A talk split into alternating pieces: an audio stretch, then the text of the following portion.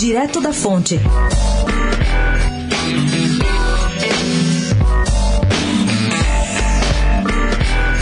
Como Bolsonaro optou por ficar no Brasil, João Dória e seu secretário da Fazenda, Henrique Meirelles, viraram o centro das atenções do almoço fechado ontem com banqueiros em Nova York, na sede do Bank of America. Mas houve espaço também para outras presenças ilustres do grupo. Leia-se Rodrigo Maia, da Câmara, Dias Toffoli, do STF e Davi Alcolumbre, do Senado. Alcolumbre, por exemplo, disse em sua fala o que os investidores queriam ouvir. Primeiro, que a aprovação da reforma da Previdência criará o um ambiente econômico favorável para atrair os investidores e para recuperar o caixa da União e dos Estados. Segundo, que os parlamentares podem divergir em pontos da reforma, mas que todos entendem que o Brasil precisa virar essa página.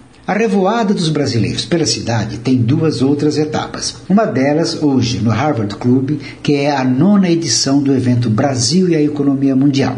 E pelo caminho, os convidados brasileiros terão reuniões no Citigroup e no Goldman Sachs. Amanhã, o programa se completa no Metropolitan Club com o Lead Brazilian Investment Forum.